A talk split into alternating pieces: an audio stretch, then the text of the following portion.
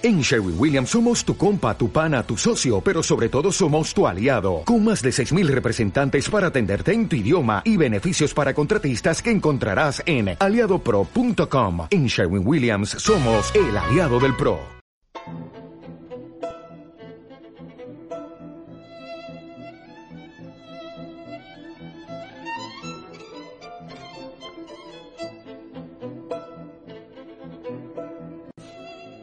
El Anacronópete, de Enrique Gaspar.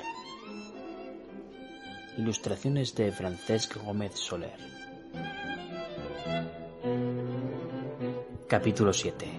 Marchen.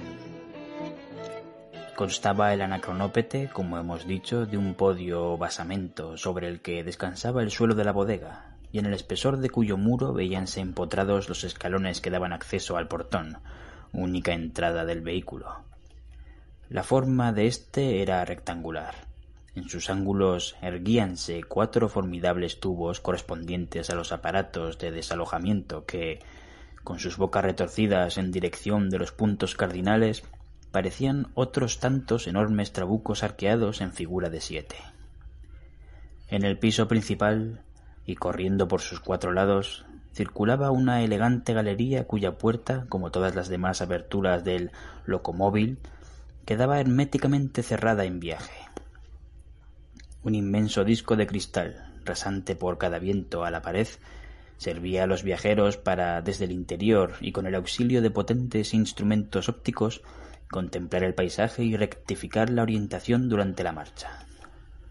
Dos frontones coronaban los testeros, ostentando en sus tímpanos el nombre del coloso y sosteniendo en sus caballetes la cubierta en plano inclinado, así dispuesta para las paradas, pues en movimiento, navegando por el vacío, ni había que cuidarse de los desagües ni precaverse contra las afecciones atmosféricas. Exteriormente era pues el anacronópete una especie de arca de Noé sin quilla, toda vez que sus funciones no se relacionaban con el líquido elemento y que, para flotar en caso necesario, bastábale la tripa que, a modo de los antiguos navíos, arrancaba del suelo de la cala y se contraía debajo del balcón, sirviéndole de soporte. Examinémosle ahora por dentro. La planta baja la ocupaba toda la bodega, a excepción del pequeño espacio, destinado a vestíbulo y a la escala espiral, que constituía la entrada de honor para las dependencias superiores, de las que se descendía a la cala por otra escalera de caracol levantada en uno de los ángulos. En el opuesto veíase el aparato del fluido García, con cuyas corrientes hacíanse inalterables los cuerpos. Precaución tomada ya de antemano con cuantos materiales de construcción y provisiones de boca había a bordo.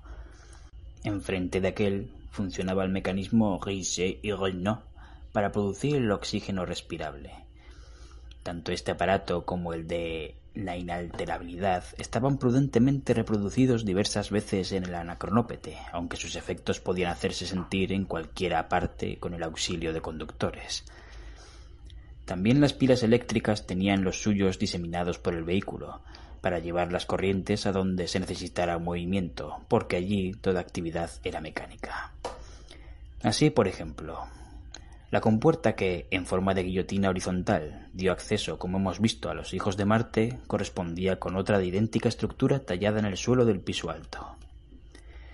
Queríase cargar el anacronópete, pues no había más que elevarle convenientemente, colocar debajo las mercancías, aplicarles un conductor, y ellas solas subían por las aberturas hasta dar con los aisladores que paralizaban su ascensión en el punto deseado. La limpieza tenía lugar por el mismo procedimiento, unas escobas mecánicas barrían los espacios libres y conducían los residuos sobre la trampa del piso principal. Abierta ésta, caían las escorias sobre la cala, y, repetida allí la operación, un bostezo de la guillotina las arrojaba fuera. De modo que bastaba empezar en lunes el barrido para, en un segundo, encontrarse con el sábado hecho. En la planta alta residía el poderoso agente de la locomoción, la electricidad. Nada tan interesante como el relato de su mecanismo.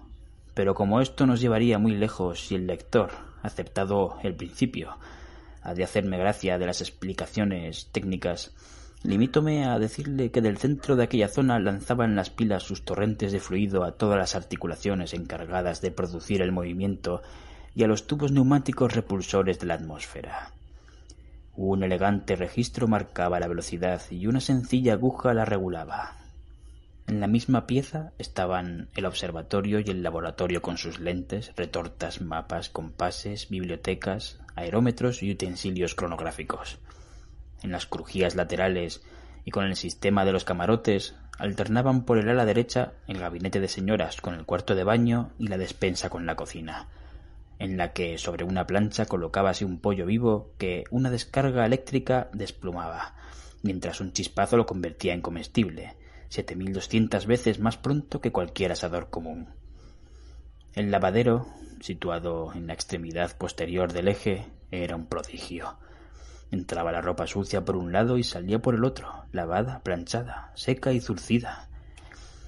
El ala izquierda se la había reservado íntegra el sexo fuerte, y nada tenía de notable a no ser el departamento de los relojes, en que uno marcaba la hora real en la existencia efectiva y otro la relativa al momento histórico del viaje con expresión del siglo, año, mes y día según el cómputo gregoriano. Cuando después del entusiasta y último adiós de las corporaciones los sabios penetraron en su baluarte, el primer cuidado de don Sidulfo fue alojar bajo llave en el cuarto de las colecciones a las atónitas agregadas, con intimación de no moverse de allí hasta que él fuera en su busca pues por más confianza que le mereciesen sus protestas, él creía y con razón que las rejas no perjudicaban a los votos. Enseguida, y de una sola conmoción eléctrica, dejó herméticamente cerrado el anacronópete. Hecho esto, propinó a Benjamín unas descargas del fluido de la inalterabilidad, recibiendo él otras tantas de mano de su amigo. Ya no puede el tiempo ejercer su influencia sobre nosotros, exclamó con aire de triunfo una vez terminada la operación. ¿No cree usted, sin embargo, objetó su inseparable, que nada perdíamos con esperar para fijarnos a que el anacronópete llevase algunos minutos de marcha? Comprendo la intención de usted, y nadie más interesado que yo en perder algunos años para ver si rejuveneciéndome cesaban los rigores de mi sobrina. Pero si a usted o a mí, únicos que conocemos este mecanismo, nos sobreviniera un accidente cualquiera, ¿cuál sería nuestra suerte disparado sin rumbo en el espacio y qué responsabilidad no pesaría sobre nosotros, dejando insoluble el más gigantesco de los problemas científicos? La observación era tan justa que el políglota no tuvo nada que objetar. Verdad es que todo hubiera sido inútil, pues, una vez fijados, sólo la acción regular del tiempo hubiera tenido poder para destruir la producida por el fluido dirigiéndose por lo tanto al gabinete de señoras, donde Clara y Juanita se habían refugiado como los chicos que se esconden cuando creen haber hecho algún mal, y conduciéndolas capciosamente al laboratorio, mientras Benjamín conseguía con maña que las muchachas se pusiesen en contacto con los conductores, don Sidulfo las volvía inalterables con un par de descargas que las hizo retorcerse como culebras.